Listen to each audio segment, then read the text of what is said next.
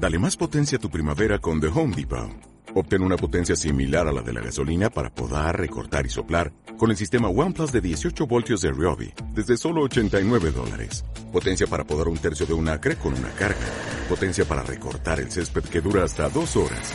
Y fuerza de soplado de 110 millas por hora. Todo con una batería intercambiable. Llévate el sistema inalámbrico OnePlus de 18 voltios de Ryobi. Solo en The Home Depot. Haces más. Logras más.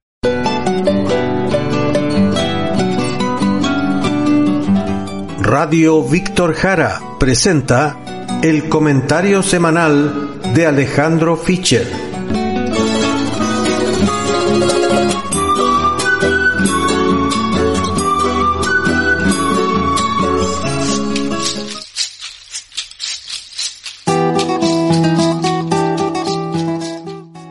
Un tiempo que espera en la geografía social que nos ha visto crecer, la cultura de los enfrentamientos ha sido un credo. Cuando yo era chico, mi papá me hizo una espada igualita a la de D'Artagnan. Bueno, igualita, no, casi igualita. Era de acero, 5 milímetros de espesor. La lata que protegía la empuñadura y mi mano era una tapa de dulces molidos que vendían en la pulpería. A martillazo limpio le daba la forma para proteger la manija del uslero por donde se agarraba mi mano. Por los cerros hacíamos las trifulcas. No entiendo, nadie salió atravesado, tuerto o de alcancía. Ya más grande en Coquepó, el patio de una tía colindaba con un baldío enorme cayendo a la calle Atacama. Yo vivía en la calle O'Higgins. A un costado del baldío estaba el cine Atacama, colindando con la calle del mismo nombre. ¡Qué pichanga y qué guerrilla más virulentas! Teníamos el mejor arquero del mundo, el Jaime Siendo más chico le había dado la poliomielitis. Tenía sus piernas llenas de fierro. A fierrazo limpio defendía la portería. Ahí le rompieron la cabeza dos hermanos, miembros de nuestro batallón. Sus padres tenían por la calle en una perfumería, Glamour creo que se llamaba. ¿Por dónde viene ese andar apandillado? Ese caminar extraño con las manos a lo pato queriendo volar? ¿Por dónde viene ese mandar a tu hermana autoritario a cocinar un imaginario tuto de pollo? Y tu hermana orgullosa y sumisa, dale vuelta a una olla que no estaba. Ese menosprecio por la vida en Canadá, extraño, y en nombre de un Dios violar, matar, enterrar a indígenas para esconder la ignominia, lo innombrado. ¿Para qué los odios? Para existir la bondad, el amor. La vida es corta. Tendrás que vivir tu corta vida cuidando miles de hectáreas y baúles, cuando tu tierra será un hoyo quizás por algún bolsillo de piel, en un pliegue desconocido, llevamos surcido un instinto mal habido. O a lo mejor hay un cuco. Andas a ver tú. Es difícil creer que haya ocurrido intentos de exterminio contra otros de una misma biología. El ser humano es un estigma un no sé qué, y al mismo tiempo algo maravilloso, tan maravilloso que escuché decir a un sabedor de la virología que África desgraciadamente es un buen receptor de pandemias. Un continente que ha sido la cuna, el cordón umbilical, el útero, lo mágico de todo lo que existe y nos rodea la dejaron como caracol hueco. Le robaron hasta el olvido. Cierro los ojos y veo a Tarzán llorando en los hombros de Fantumen. Dicen que soy amargo. No, para nada, soy contento. Y cuando escucho arpegios soy una chispa de Guayacán. Si ando triste busco a mis hermanos que se fueron y a los que van quedando. Medio deshojados vamos, pero vamos. Cada respiro nuestro, cada día es para nosotros una victoria, una conquista en nuestra lucha declarada y perenne contra el gran capital. Además tengo el deber de andar meando al enemigo. Mire usted, criminales golpistas del imperio, con sus huestes de extrema derecha internacionales, se pasean por mi país muy conchudos y se van a meter a unos muros por donde se construye un nuevo país y vomitan odio. Y a esto le llaman democracia, libertad de expresión. Y el mundo, el mundo encarcela a un periodista por honrar su profesión. Nos parecemos a penitencia y me dicen que soy amargo. Estoy convencido que tengo un chile y hay otro que no conozco. Aparece de vez en cuando y me mira burlón. Para él el chile mío es un hongo. Hay dos chiles. No lo digo por una cuestión de clase o de la polarización de la sociedad, ya sea política o civil. Lo siento como un conjuro maldito, un almácigo maligno. Sergio Pérez, presidente de la Confederación de Dueños de Camiones de Carga, me trajo a Nerón tocando la armónica mientras encienden los pegüenes. Su hablar de víbora me llevó a los fines de 1972 y a los comienzos del 73 eran otros los criminales, pero súbditos de este mismo imperio de hoy, ahogan el país. Y este Sergio Pérez habla de un país hermoso, de gente emprendedora, que somos un ejemplo para el mundo, que tiene gente que quiere surgir como aquellos hondureños o guatemaltecos camino al país de las oportunidades. Decía que el país, el país de él, era un ejemplo para el mundo.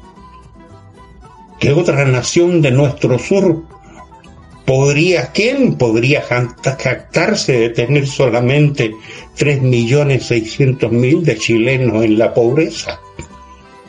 Un 20% viviendo asignados o en puentes de grito y llanto. Y lo dicen sin arrugarse, como que si estuvieran vendiendo chorizos. Para este Pérez Chile esplendoroso, ¿dónde vivirá este energúmeno? Tengo un hermano mecánico, Lautaro Lenin Cortés Flores. En 1972-73 trabajaba en Madeco en el paro criminal de los camioneros para desestabilizar el gobierno popular, fue uno de los cientos de mecánicos que luchaban arreglando camiones boicoteados, inventando repuestos. El desafío era que Chile no parara, llegaran las cosas que tenían que llegar por todo a su largo, impedir que el imperio, los que fueron más tarde asesinos golpistas, dejaran al país desarticulado. Fue una guerra de titanes. Se enfrentan como ahora con seres sin moral, adoradores del águila. Y para ponerle una rosa de ortiga, me fui al infierno por nueve segundos. Entrevista del curioso don Francisco a José Cast y esposa. María Pía Adriasola.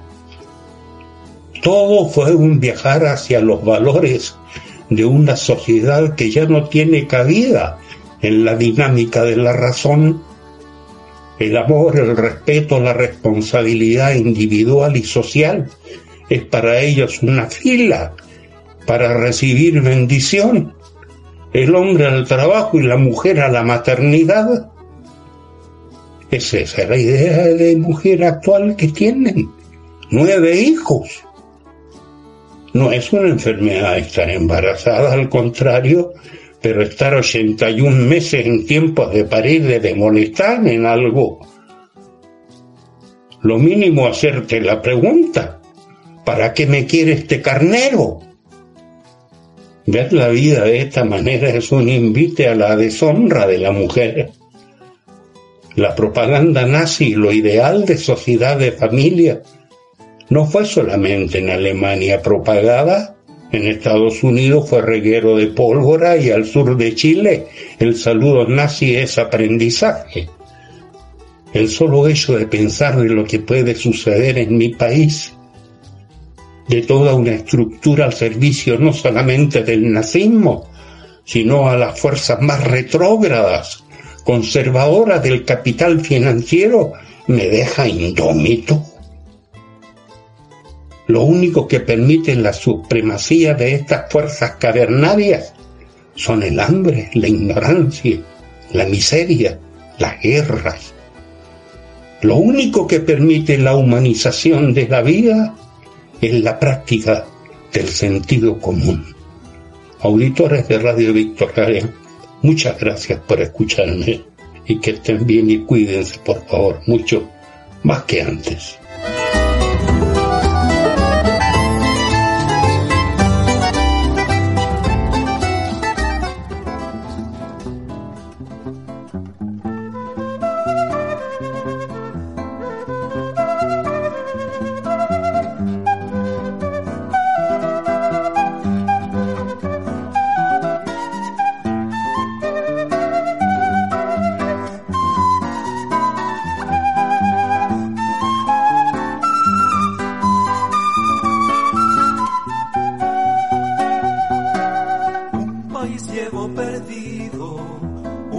llevo perdido.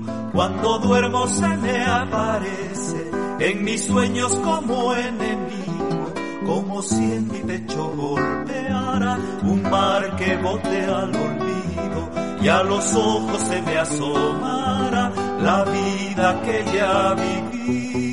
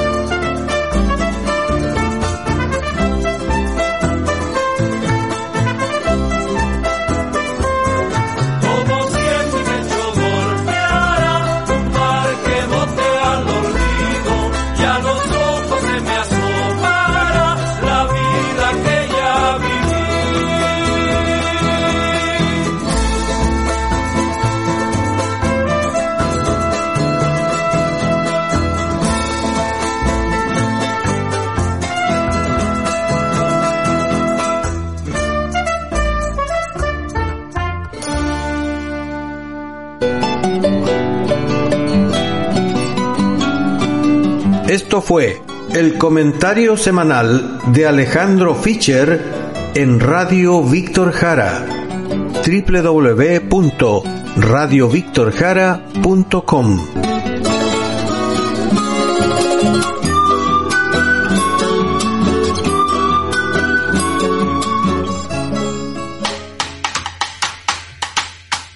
Estás escuchando Radio Víctor Jara.